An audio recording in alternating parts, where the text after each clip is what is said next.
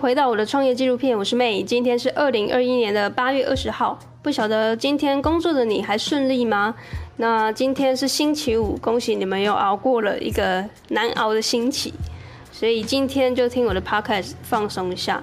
那今天的话题比较有趣一点，就是当你开始拖延的时候，想想垃圾车哲学。为什么会有这么奇怪的题目呢？就今天我在倒垃圾的时候，就突然悟出了一些人生的道理。我很常进行这样的那个灵感的发想，因为我发现到其实现在在做个人品牌的人很多，Podcast 很多，啊 YouTube 很多，然后在讲这种自我成长啊，或者是。网络行销的东西已经讲到烂了。其实，如果你常常在关注的话，其实你知道大家讲的事情都差不多。所以，我觉得这个灵感的刺激，其实在我生就是在我生活中的这个练习是很必要的。因为我不想要再跟大家讲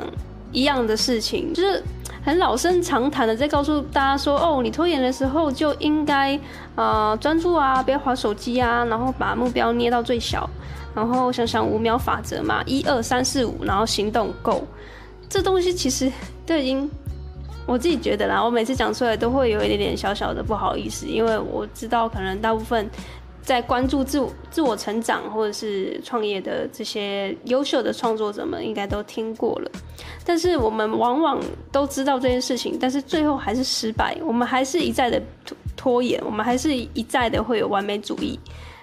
那到底是为什么？就是我会一直在思考这个问题，因为并不是只有别人会发生这样的事情啊，我自己也会啊，我也时常会觉得说，为什么就是明明知道要做，但是就会一直拖延。那后来我在今天倒垃圾车的时候，就突然这个灵感乍现，我终于知道为什么了，因为我们没有痛到，真的痛到，就是被拖延给耽误了我们的人生。怎么说呢？就是今天倒垃圾的时候啊，我们家这边的垃圾车大概就是八点半，呃，到八点三十五分会会到。然后呢，我就一直会有那种心存侥幸的那个念头，就是想说，哦，我就是在最后一刻的时候，我在踏出家门，然后倒垃圾，完美 ending，就是完全没有浪费一分一秒的时间，倒倒垃圾，然后离开。因为我不想要一直在那边等他，因为你知道，有时候垃圾车很慢。然后又有很多人在这非常时刻，我就不想要就是群聚嘛，所以今天到垃圾车的时候，我就是刚好吃完晚餐，然后在沙发上就是滑一下手机，然后我内心就想说，好，那我等我听到就是这个垃圾车的声音的时候，我再冲下去都还来得及。结果你知道发生什么事情啊？就等我听到的时候，那个声音已经就是感觉已经步步逼近到很近很近了。就是我觉得我已经快要来不及的那种，所以我就赶快去到厨房把我的垃圾打包一下，然后冲下去，用那个迅雷不及掩耳的速度冲下去，想说我这次一定会完美落地，就是不会浪费任何的时间，然后就是及时的把垃圾倒走，然后离开。结果你知道发生什么事情呢？就是我错过了垃圾车。其实我一直相信我自己过去的一些。啊，经验就是哦，我只要听到声音了，我再冲下去就可以。但是呢，你没有发现到，其实当你开始有这个拖延的状况产生的时候，你很有可能就会有这种风险产生。你明明就知道，就就我刚才举例嘛，你明明就知道，你早一点下去，你就一定百分之百不会错过垃圾车，除非他今天就热车在中途就爆掉了，不可能。所以你明明知道，你早个五分钟下去。在那边等他，你就一定会倒到热色，而且你是完全不会就很赶的，就是离开出门，然后可能还会因此跌倒。但是为什么我们不愿意提早那五分钟，一定要及时的在那个 on time 上上面就是踩这个实线？后来我就想。我觉得这是被捅到了，因为我原本就是要省这个五分钟，结果我就因为错过了这个垃圾车，然后我还要等他回头，然后绕一圈再回来，因为他就是双边嘛，他先到对岸的，然后再绕回来我这边。我就想说，我原本要省的那五分钟，现在我需要等他十分钟，来回呢我就损失了十五分钟，然后那个感觉就超呕的，因为我就只差那个。红绿灯的那个红灯转成绿灯，我就过不去嘛，我就眼睁睁看着那车车在我眼前这样子冲过去，然后我就要等他再绕一大圈，这种感觉是很很熟悉，就是你很长就是因为想说啊，我就省个五分钟，我可以再多睡五分钟。结果呢，就你就过程中赶去上班的路上非常赶，然后早餐也没有吃，然后又差点出车祸，然后到的时候呢，又被老板学了一顿，就还被同事吐槽。那何苦呢？你明明就知道说这东西都会产生出来了，那为什么你不提早那五分钟去买个早餐，然后安安稳稳的坐到那个办公室的桌上？我知道可能现在我讲你也还是无痛无痒，因为你没有被痛过。你没有实际的在你的生活中产生因为拖延而制造出来的狗屁倒灶的事情，所以你并不觉得说拖延那五分钟又又如何？那拖延那五分钟，我也只是就是被同事酸个几句，但其实我就是多睡五分钟啊，爽，对不对？所以啊，我觉得啊，如果你听完这一节目，你还是觉得说拖延这件事情，你还是没有办法产生任何的痛感。我觉得你干脆你也之后都不要再看关于拖延的任何的解药了，因为解决方法是那一些，它并不会因为你看了十部关于拖延的解药之后，你就变得不拖延，因为大方向的那个解套方式就一样了，除非今天出现了什么神奇的疫苗或者什么蓝色药丸，然后吃下去马上不会拖延，不然除此之外，那都只是心智上面的转换。或者是你直接就是被痛过一次，今天你就是拖，因为拖延然后迟到，然后你错过人生中最重要的考试，不然你不可能不拖延，是吧？但是呢，我为什么要那么凶？其实某部分 我也在给我自己警惕，因为我很有可能我下次就是去倒垃圾的时候，我也还是想说有那种侥幸的心态，我就是在。这一两分钟我再下去，结果我也还是就是再次的错过，所以下一次可能又要再更痛的一个痛感发生在我身上，我才会完完全全的对于倒垃圾这件事情不拖延。那为什么我们会有这种拖延的心态？其实老实讲，说白了就是侥幸心态嘛。你会心里想着啊，我就早一点做跟晚一点做效果都一样，就像暑假作业，我就是。开学前一个礼拜在做，我就跟那些就是学霸，就是在那个放暑假第一天完成，那一样嘛，就东西交出来就好啦。而且说不定在开学前一个礼拜的品质还比较好嘞。对，你就是内心会有这样子的一个盘算之后，你就开始产生拖延。但是你有没有想过，如果你今天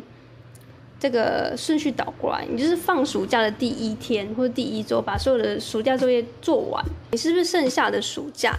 的天数就是，假设你暑假六十天好了，你只花七天就先把这个暑假作业做完，哎，剩下五十三天你要怎么玩怎么闹，你爸妈也管不了你，对不对？那你也很放心的，因为这些事情你早就已经做完了。所以最后帮大家总结一下，你为什么会拖延，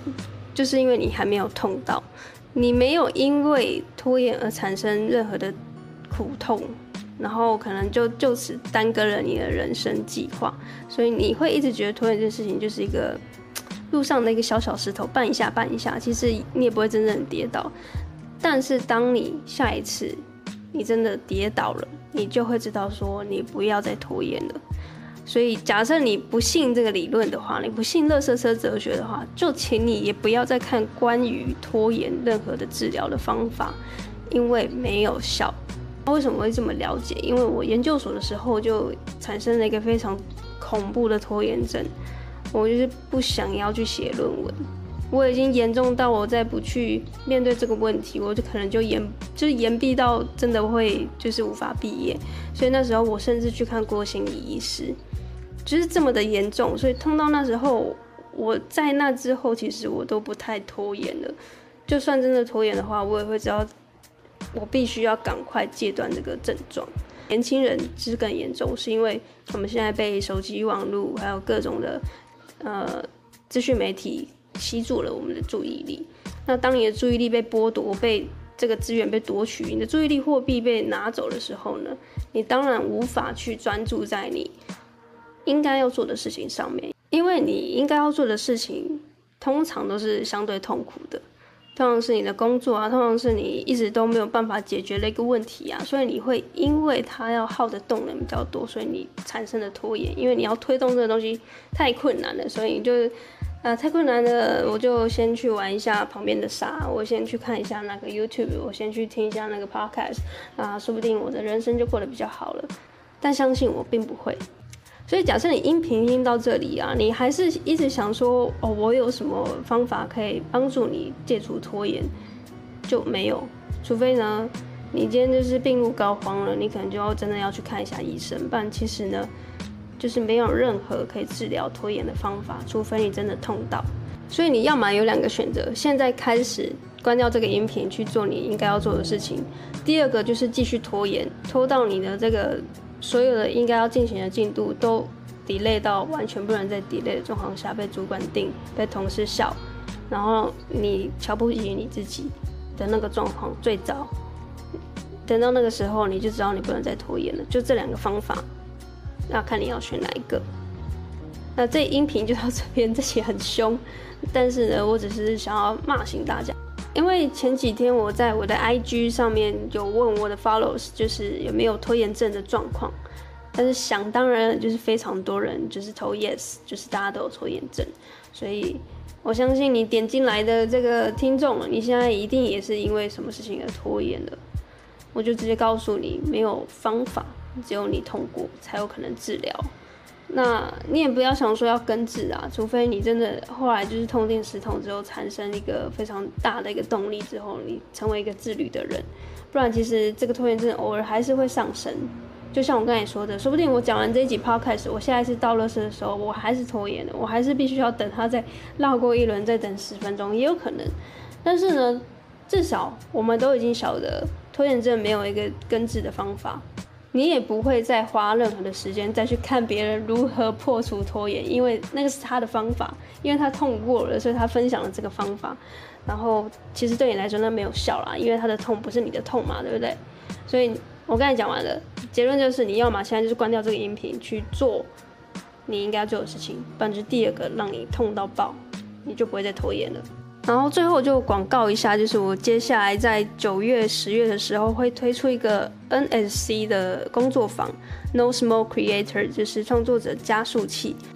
主要这个工作坊的内容，我想要协助素人创作者去打造一个品质和数量兼具的内容。在一百天内，我会教你如何击溃你的拖延症，还有完美主义，去制作一百个创作的作品。那过程中，我会教你收集灵感。然后系统化的去想你的这个内容的产出，然后并且是独树一格的内容，因为现在有太多创作者在做类似的事情，我会教你如何脱颖而出，然后怎么去收集这个独一无二的灵感。所以如果你有兴趣报名这个 NHC 的工作坊的话呢，你到我的这个节目的 show note 里面去找一些链接，那你可以填写之后呢，我们会有一个一对一咨询的模式，我会在线上先了解一下你的状况，因为每个人。创作的这个进度跟他的领域不太一样，所以在一对一咨询之后，你可以自由的选择要不要加入这个工作坊。这个工作坊跟一般市售的那种好好的课程是很不一样的，因为我会几乎是用一对呃三十个学员的这个数量去手把手的带大家一起进行这样子的一个训练。那并不会说像一般的课程，你买回去之后我也不管你的进度，所以。详细的内容，总之你去看一下表单，因为这个表单也不用钱，咨询也不用钱，所以非常期待可以在表单中看到你的回复。最后，如果你喜欢这期节目的话，如果你身边有一些朋友有拖延症，就可以分享给他。那甚至如果你听完这个节目，你觉得很有感，你觉得对于垃圾车哲学你有什么样的想法，也可以在这个你收听完了之后呢，去做一个非常关键的行动步骤，去打破你的拖延症，就是你。